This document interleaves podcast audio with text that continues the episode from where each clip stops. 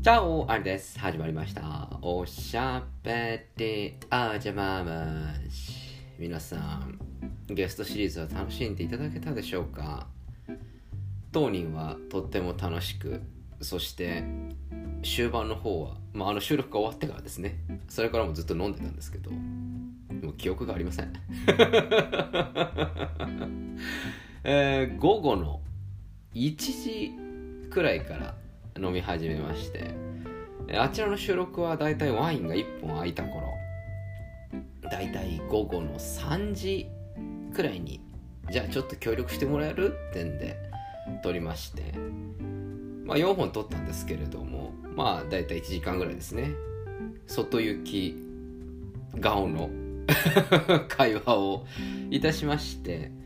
まあ4時を回ると。じゃあそろそろ飲み始めるかと。食前酒も終えたことだしということで、えーそこからあだいたい11時ぐらいまでですね。56789117時間。飲んできたと、えーかれこれ2人でワインを67本飲むという非常にもう32歳のおじさん同士全く学ばない成長しないそういう飲み方をもう学生なのかお前らはというような飲み方をしているというところでございました。まあ学生さんと違うのはまあ大量の酒を短時間で飲むのではなくて非常に長い時間ダラダラダラダラずーっとレッドウッドを飲み続けると。いうのが、まあ、ちょっと、まあ、成長したかなって、まあ、そこ成長と言わないのかもしれないんだけど。も まあそんなような会合でございました、えー詩人と会うのも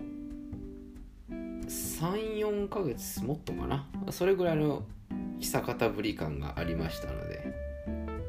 意外に花が咲いてしまって。話をしてもしても尽きないと。いうような感じなんだろうけれども。おそらくもうあのー9時前にはもう出来上がってますからねお互い。え9時前にはもう出来上がってますから同じ話をずっと繰り返すっていう。そういう地獄絵図になっていたんではないかなというふうに思います、えーあの時の放送にもしましたけれどもやっぱり年を取ってきたのでしょうか。だんだん思い出話に花が咲いてしまうんですね。昔からの、まあ、仲のいい友達ということもあってまあいろいろ経験を共有していたりとかいろんなところに一緒に行ったりとかするっていうことがまあ比較的詩人とは多い。そういう関係だったということもあって思い出話に花が咲くと。いうような感じでした。いやーあの時の旅は良かったねとか。いやまたタイ旅行きたいね3人でうんぬんみたいな。いやタイ旅行もさあれもなんか結局詩人と俺ばっかり酒をバカすかバカすか遠慮しないで飲んで梅には悪いことしちゃったね。でも多分同じことをまたやっちゃうんだろうねみたいな。でヘペローみたいな 感じで笑っていましたけれども。まあまあそんな感じで盛り上がったなというところです。小学校中学校の頃の思い出話をするということもまああるんですけれども先日の会合ではやはり旅の話が一番盛り上がりましたね、えー比較的詩人とは一緒に旅行に行くことがありましていろんなところにも行っているんですけれども、まあ、やはり喫緊ではタイに詩人と梅と3人で行った時のことが一番鮮明に覚えていてまあ一番盛り上がったなというような感じがいたします、まあ、そのこともありましてそういえばタイ旅行あったねみたいなことで話をしていました。え本来このようなウイルスが蔓延していなければ2019年？20年かな？19年かな？2019年の3月に3人で韓国に行く予定だったんですよ。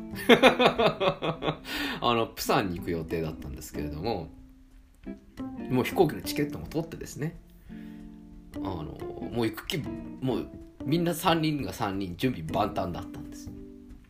でプサンに行くか。タイ旅行面白かったから今度はプサンに行こう3人で。っていうのでチケットも取ってホテルも取ってもう全部準備もうパーフェクトだったんですね。そしたらこの謎のウイルスが の大変なことになってしまいましてあれ2020年ですかね。なので3月に、えー、3月の一番終わりのところに私も休みを休暇を取りましてそのためにですねいろんな準備に準備を重ねたんですけれどもちょっと危なさそうだぞと。日本が緊急事態宣言が出る前直前でもう韓国では相当感染者が増えていたというところで、まあ、急遽キャンセルしたと、まあ、そういう話はこちらの放送でも何回かしてるかと思うんですけれども。いや今考えてみるとあの頃の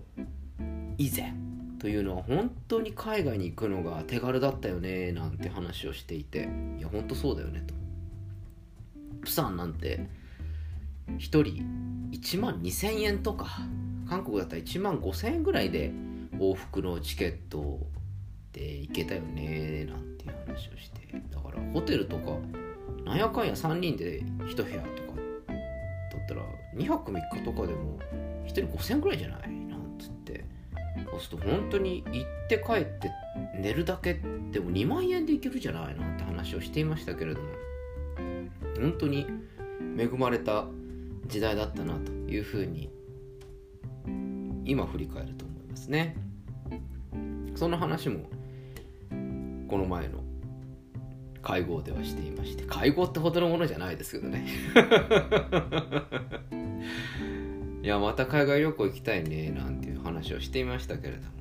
まあもう昔のように戻ることはないんだろうよなんていうちょっと悲観的な話も出ていや悲しいねと。まあでもまあなんかこううまい具合に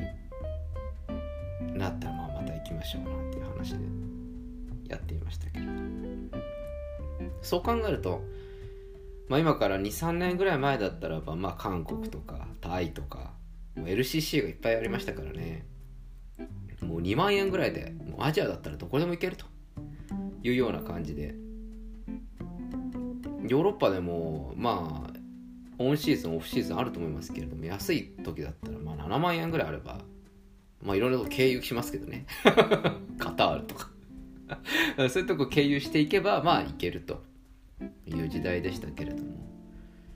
まあおそらく今後まあ56年はそんなことはないんだろうなと。うまい具合に封じ込んだり封じ込めなかったりしても韓国に行くだけでもやっぱりチケット代だけで56万かかるようなそういう時代になっちゃうんじゃないかねなんていう話をしていて。いやあの頃は良かったねというふうにこう会話をしていく中で。もしかしてバブルを経験した時の人ってのはこういう感じだったんじゃないかなんて話を最終的に2人でしていました。よくバブル世代を経験した大人たちは言いますよね。いやーバブルの頃は良かったよ。銀座で飲んで食ってそれを毎日毎日やって領収書で切って終わってやってましたよね。うんぬんみたいな感じでこうバブルの頃を解雇して若者柄から嫌がられると。いうような光景ってよく見たことがありますけれども。もしかしたらトラベル海外旅行という点においてはこここのコロナが蔓延する10年ぐらい前までが、まあ、いわばトラベルバブルのような旅行に関してはすごい安い価格で行けてでまだ日本の物価と海外の物価を比べるとまあ日本の物価の方がまだちょっと高いかなと。海外に行ったらまあちょっと安く感じられるかなと。いう感じで非常に美味しいとこ取りだった10年間だったのではないかなというふうに思います。そう考えると我々はまた行ってしまうんでしょうね。いやーコロナになる前は良かったよと。旅行も行けてさ海外なんか23万できたんだよみたいな感じでこう若者たちにマウントを取っていくんでしょうね我々は。そしてあの若者からは嫌がられると。いうそういう感じになっていくんじゃないかなと思います。まあいずれにしてもそういう良き時代というのがあったというのとそして何より旅行シリーズは思い出として花が咲くということがありますのでやっぱり旅というのはいいものだなというふうに改めて思った次第です。ぱ旅行ってのは金を使ってでも気の置けない人だとか家族と行った方がいいもんですねいざとなった時にはこういざとなってまで話をする必要はないかもしれないけれども まあ酒を飲んだ時のいい酒のつまみになるというところが多いんじゃないでしょうか。まあ、私たちもぜひちょっと海外に行けるようになったらば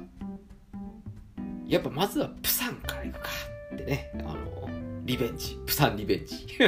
というふうにあの詩人ともこの前は話をしたんですけれども。まあこうご期待ということで皆さんも期待していただきたいなと。そしてまあうまい具合になったら皆さんもぜひ海外に旅行してみたらいかがでしょうか。まあ8日間に分けてのゲストシリーズ大変長く、まあ、お耳汚しなところもあったかと思いますけれども。またちょくちょくまたちょっといろんな新しいなんか変異株が出てきて大変なことになるかもしれないというようなところはありますけれどもまあ気長にそして我々の面白い会合をまた垣間見てもらいたいなというふうに思います。えー、それでは今日はこの辺でお開き。おやすみなさいか。おはようございます。また明日お会いしましょう。アディオス